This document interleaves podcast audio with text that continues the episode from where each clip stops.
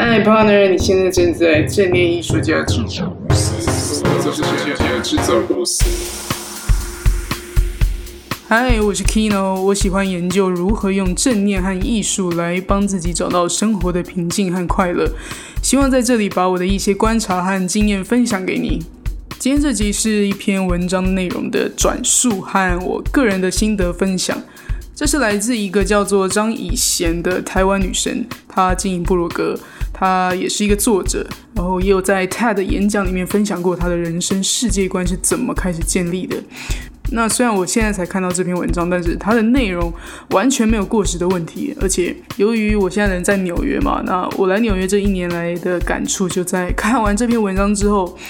深深的、深深的被惊醒、被唤醒。这样一篇文章，完全看到了我自己有感觉，但是又说不出来为什么的一个问题哦，就是自己过去一直以为的国际观，到底是在说哪一种国际观？还有台湾人认知的国际观，到底能真正应用在这个世界上吗？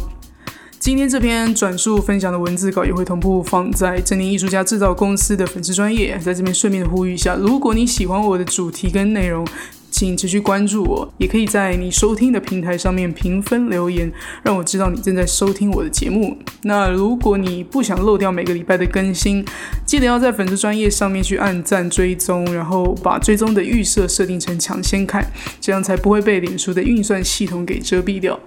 好，来进入这个文章的内容。这篇文章的标题叫做“先别管国际观了”，你有听过 CQ 文化智商吗？因为这篇文章很长，所以我就针对我看到的重点去整理起来。那文章的一开始说，台湾人对于这个世界没有什么概念，对于种族也没有什么太多的认识。我们对于歧视一点都不敏感，但是我们歧视起人来一点都不手软。还有说到，过去我们倡导的国际观都是很偏狭的国际观。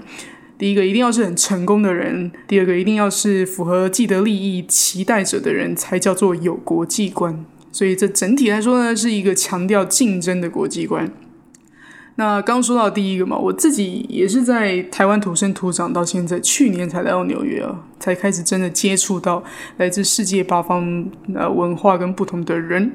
我发现我开始交朋友的时候，的确。对所有不同世界的人种超级没有概念的，我不知道是我过去自己地理还是历史没学好，我只是觉得好像除了学校教教科书以外，我好像没有什么机会去知道不同文化跟种族的事情。甚至台湾现在这么多东南亚族群，我们对于这些东南亚族群文化也没有了解很多，还是我们根本就不认为我们需要了解。呃，台湾老人很多都被印尼人照顾。对吗？然后台湾小孩也有很多是越南混血，我自己的三个同父异母的弟弟妹妹就是越南混血，因为我父亲再婚，那对象就是越南人。但是我后母完全不是因为婚姻买卖那种柯文哲说那个进口货，不是那种这样子这样子，不是他们不是因为这样的结婚，他们也是真真实实透过交流有感情基础啊，所以恋爱结婚。而且我后母也不是来自什么普遍认知那种很穷啊。那种越南人需要台湾男人才可以生存的这种家庭，我和我们小时候，甚至是比我们很多台湾人人家都还要有钱呃！每个小孩出入家门啊、上学啊，都会配有一个保姆跟一台车，然后车子会有司机接送你去学校那种，我 完全不能想象是怎么样一个生活，很夸张。当然，后来因为越南共产党统一南北越嘛，发生很多事情了，这里就不详细说。而后来。他们家才后来才开始不太像以前那样那么有钱啊，但是绝对也是很有教育水准啊，然后家里小孩都会讲英文，然后也都很勇敢，可以跟外国人沟通。以前我自己对于越南人的认知也真的有很大的问题哦。再来，台湾人自己强调国际观，我们强调要让世界看到我们，但是我们又自己刻意去忽略了除了美国跟欧洲以外的世界，这些东南亚国家的文化。难道就不是国际观吗？但是为什么我们会有这样狭隘又很可怕的隐藏式歧视呢？文章里面就有提到，有一个新的概念叫做 CQ，CQ 就是 Culture Quotient，中文的意思是文化智商。它是一个用来测量一个人在不同国家、不同民俗还有不同组织文化中能不能够有效运作的能力。拥有高度文化智商的人，才真正有和世界做朋友的能力，把你的工作能力提升成国际化，在商业、在个人工作或是个人交友的领域里面畅行无阻。那高 CQ 的能力呢，是能够真正拥有国际观的必要条件。文章里面讲到的国际观或国际化，不是强调这个竞争力为主去用钱衡量的，而是关注在不同文化的理解力跟适应力的能力。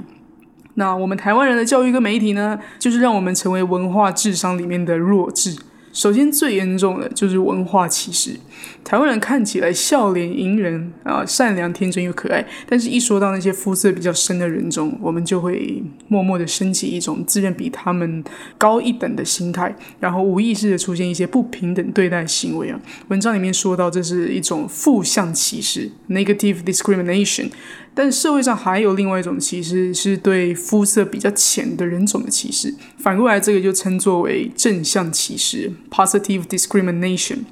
那上面还有一张图，我觉得超有趣的，是一个世界地图的样子。那这张图呢，是以台湾人的思维模式去看世界，然后在地图上写上台湾人对于这个区域的认知。首先看到最下面，我们台湾的下面菲律宾这一块，就写很多叫做玛利亚的佣人来自于这里。然后右边澳洲嘛，就是写着有土著的地方；日本呢就写很多 A 片的地方；然后美国呢就写邪恶帝国；那中南美洲呢就写呃很多罪犯的地方；那南美洲呢就全部被视为一个都在踢足球的地方；还有呃全部的非洲，哎，非洲这么多国家，全部的非洲被视为一个妈妈说饭没有吃完就会被送到这里的地方。真的非常精辟哦，这就是所谓台湾人看世界的样子。我自己最近也正在读一本书，叫做《真确》。那这是一个曾经担任世界卫生组织顾问的呃临床数学呃不不临床数据学家写的一本书，关于扭转人性的直觉式偏误。他就在介绍很多我们认知啊跟直觉是有很多想法都是属于刻板印象，或是根本不是事实。那内容呢，就是不断在颠覆我对于这个。很多第三世界国家的错误认知。目前我最印象深刻的就是他设计了几个问题啊，做成调查去问人们。其中一题是：这世界上的多数人是活在怎么样的生活水准下呢？啊，很意外的调查结果呢，大家都认为答案是低所得国家。但是真正的数据答案是，现在活在低所得国家的人已经很少很少。那我们还会有这些错误的直觉，很多是来自新闻媒体刻意放大，或是为了宣传什么利益啊而出现的资讯。很奇妙的是，接受问题调查的人还多半都是受过教育的人。大家也都没有看过数据，也不知道原来这世界上没有自己想象那么可怕，没有自己想象这么穷。那还有一个是来自伊朗的一个女生。感动到流泪去告诉这个作者说，她听完他的课程，然后她说她第一次听到有人对于伊朗做出这个真正是事实的评论。伊朗现在女性对于家庭观念其实已经是很现代化了，而且也都懂得避孕啊。但是就算是高知识分子，还是现在会以为伊朗跟阿富汗一样没有进步，没有现代化。那我自己因为来到纽约嘛，才开始发现。我真的是对各个国家或是国际事件啊，还有哪个国家的人跟哪个国家人有仇这些事情，我真的完全没有概念，更不要说聊起来。自从交了外国朋友后，我才知道说，诶，很多对于外国朋友来说很基本知识，但是我居然却不知道。像是整个中南美洲除了巴西以外，都是在讲西班牙语，这个我以前都不知道。还有波兰人其实跟日本人一样是很讲究隐私的，他们不喜欢随意装熟，不是像我以前认为所有欧洲人或者是美国人都很热情。那还有韩国人呢，对于自己的国家也有很多的不满，有很多韩国人其实是知道韩国是充满虚伪的嘛，就是他们有这个面子文化，大家就要整得漂漂亮亮这样。韩国人很多人很压抑啊，也很痛苦，所以就往海外发展。那甚至甚至我在这边遇到的中国人啊，有些还比台湾人更开放，比台湾人更愿意去接触不同的声音。他们也很勇敢去评论他们的政治的优缺点。那这些经验都是我没有办法想象得到的，跟我以前认知真的没有想象到有这么大差别。那题外话，文化冲击在纽约真的很强烈，不像在美国其他州。我常觉得美国是有两个国家，一个是美国，那另外一个美国就是纽约。因为纽约完全是由全世界的各个移民移过来所组成的一个地方嘛。那我最近在时代广场担任一个雕塑艺术的导游，我的工作内容就是要跟来时代广场观光的呃游客来介绍这个艺术家跟艺术品。我随便找一个白人聊天，都会发现，诶，他们不是纯美国人，诶，很多白人是来自瑞典啊，什么叙利亚裔啊等等，真的纯粹的美国人倒是真的没有很多。那回到主题，所以为什么台湾人会对这个世界有这么狭隘或片段的认知呢？文章里面有说到，台湾人没有自己的观点，我们的观点全部都是从西方主流媒体剪接过来的，这个叫做美帝思想。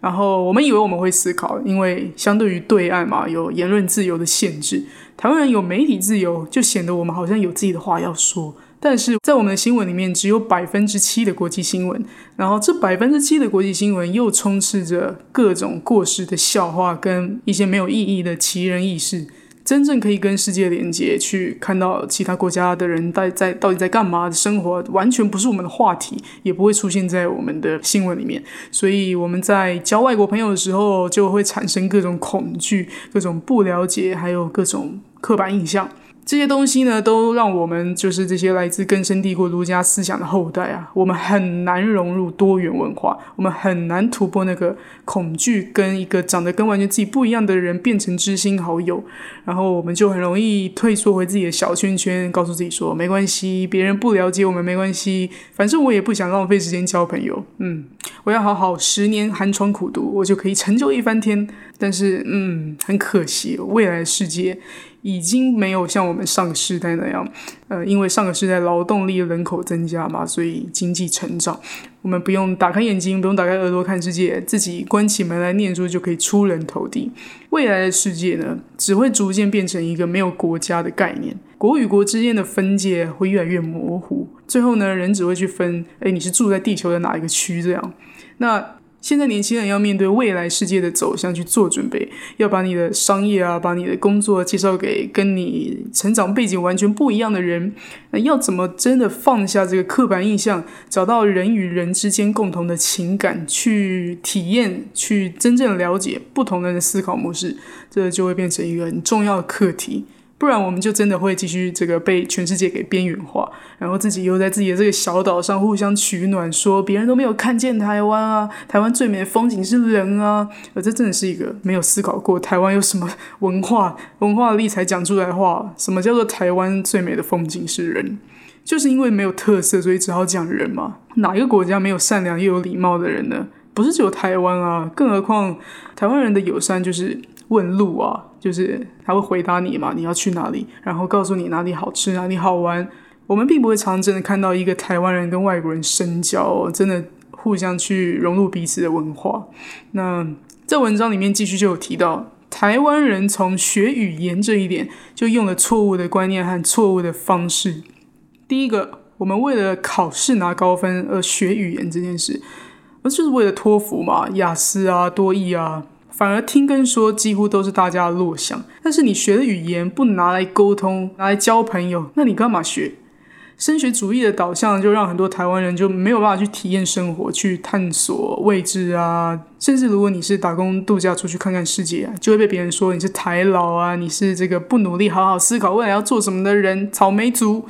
你什么都不去尝试，你光是坐在那边就知道了吗？学语言呢是工具嘛，是要去经历更多生活经验的。只是很可惜，我们没有好好利用语言去探索世界，甚至我们以为升学、工作、结婚、生小孩，这就是我们想要的生活。但是这个真的是因为你看过、你也经历过这个世界上千千万万种人生可能的样子，你才确定、才帮自己做出选择。这个要进台积电，我是找公职，然后结婚生子这样的人生吗？还是你是因为不知道人生还可以怎么过，所以你才这样过的呢？这个我觉得我们要好好的去想清楚。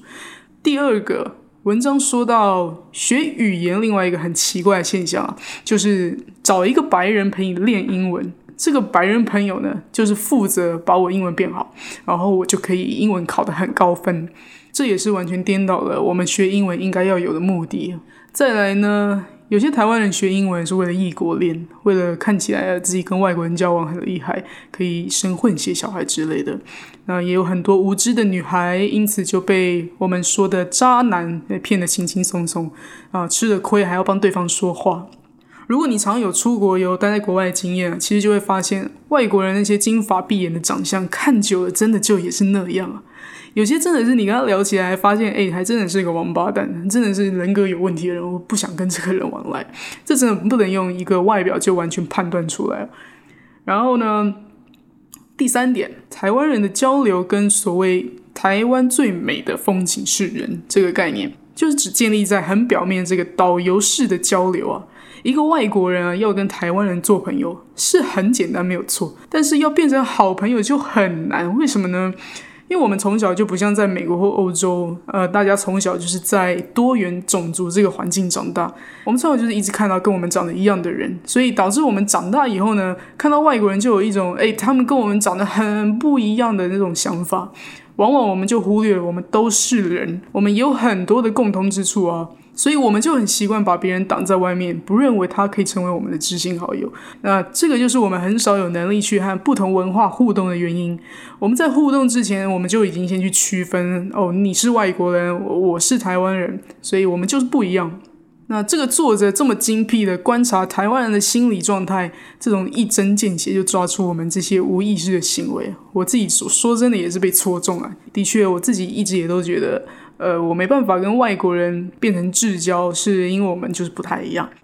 文章最后有说到，跟不同文化深刻的互动，你才有办法去了解到底哪些行为是属于人性的，哪些行为是属于文化框架的。除去我们对社会框架认知的这个好或是不好，我们才可以真正培养出我们的 CQ，我们这个文化智商。他提到我们的台湾之光李安导演。李安导演就是我的学长，因为我是台湾艺术大学毕业的。那李安导演呢，就是大家以前进电影系一直追随的目标跟偶像。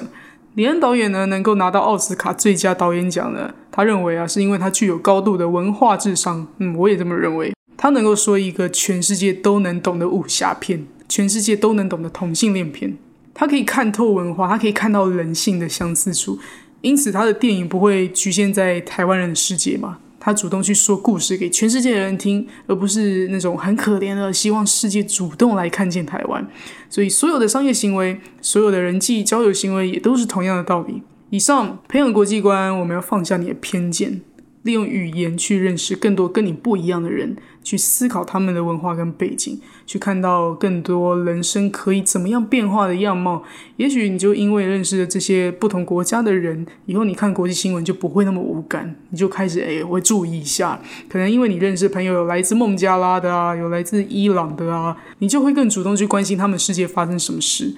所以呢，成为一个高文化智商的人。让你的未来工作和交友也可以通行无阻。